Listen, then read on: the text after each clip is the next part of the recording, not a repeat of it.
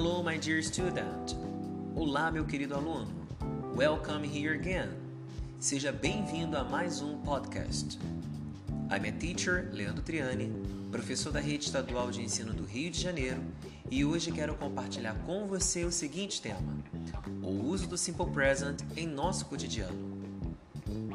Em primeiro lugar, devemos perceber que na língua inglesa, o comportamento dos verbos varia de acordo com a forma em que eles estão.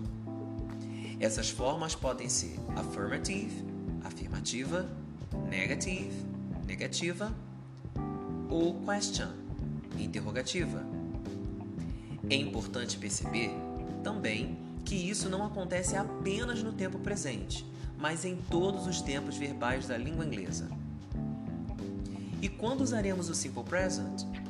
Pois bem, o Simple Present é usado nas situações relacionadas com o nosso cotidiano, para descrever verdades ou fatos, para especificar as características físicas ou os estados emocionais, para contar histórias e acontecimentos, para quantificar a frequência com que fazemos algo, para descrever nossa rotina e os nossos hábitos entre outros. Percebe-se que o uso do presente simples é amplo. Ouça agora alguns exemplos em inglês com tradução e o tipo de situação em cada frase. Listen. Peter has breakfast at work. Peter toma café no trabalho. Simboliza um hábito ou uma rotina. The earth turns around the sun. A Terra gira em torno do Sol. Refere-se a um fato. She seems happy today. Ela parece feliz hoje. Expressa um estado emocional. We go to cinema very often. Nós vamos ao cinema com muita frequência. Refere-se a um hábito, a uma frequência. The story begins in Brazil. A história começa no Brasil. Expressa uma narração. Percebeu que todas as frases mencionadas estão relacionadas ao Simple Present? Agora, tente reproduzir essas frases em inglês. Não consegue lembrar delas? Não tem importância. Irei falar cada uma delas mais uma vez para que você possa colocá-las em prática. Let's go! Peter has breakfast at work. The earth turns around the sun. She seems happy today. We go to cinema very often. The story begins in Brazil. Para compreender o Simple Present, usando verbos neste tempo, devemos ter em mente algumas regras estruturais e ortográficas. Vamos nos atentar e analisar para percebermos quais são essas regras e quando deveremos usá-las. Let's go!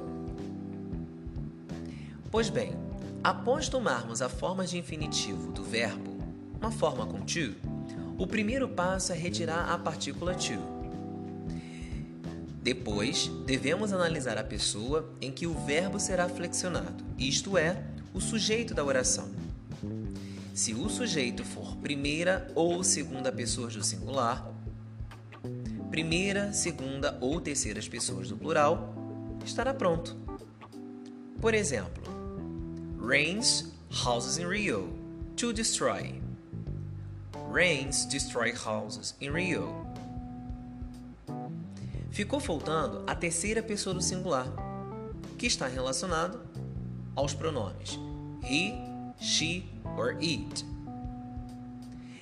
Well, depois dos passos anteriores, devemos acrescentar s ao verbo. Sim, apesar de ser terceira pessoa do singular, he, she or it, a flexão com o verbo é com s. Parece que é plural, mas não é. Entretanto, precisamos prestar atenção à terminação do verbo para colocar um dos sufixos s, es ou es. For example, rain houses in Rio to destroy. Rain destroys houses in Rio. Vale relembrar mais uma vez que cada verbo possui uma terminação e que a flexão ocorrerá de acordo com as terminações. Se os verbos tiverem as terminações S, SH, CH, X, Z ou vogal O, usaremos a flexão ES. For example, to fix, fixes.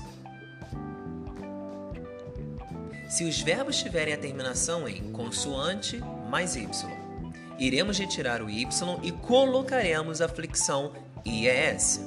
For example, to study, studies. E para qualquer outra terminação, incluindo verbos que terminem em vogal seguido de Y, colocaremos apenas a flexão S. For examples, to read, reads, to stay, stays. Agora, quando for necessário utilizar a forma negativa no simple present, não se acrescenta apenas o not. Precisaremos também utilizar os verbos auxiliares do para os pronomes I, you, we and they. E o verbo auxiliar does para os pronomes he, she it. Ouça os exemplos. Listen. She doesn't cook very well. He does not want a piece of chocolate cake. I don't have a coat to wear today. We do not work in New York. Perceba que há duas formas de se expressar o negativo do simple present. Em inglês, denominamos full form, a forma por extenso, do not and does not. E short form, a forma abreviada, don't, doesn't. Geralmente, a full form aparece em textos escritos muito formais ou quando é necessário produzir alguma ênfase. Já a short form aparece em textos em que não é necessária muita formalidade e também usada na comunicação oral ligado ao nosso dia a dia.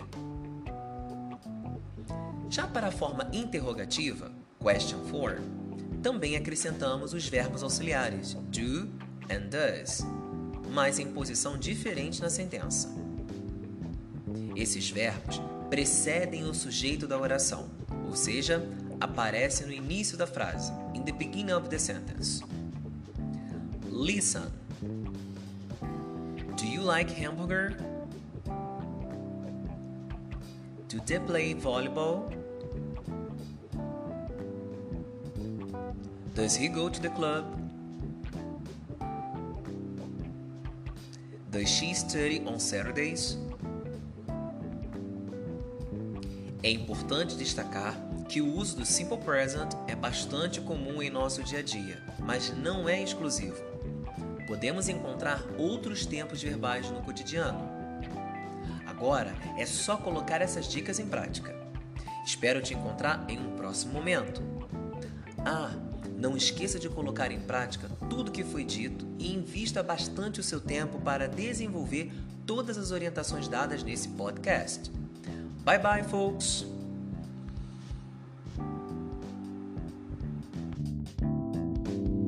Música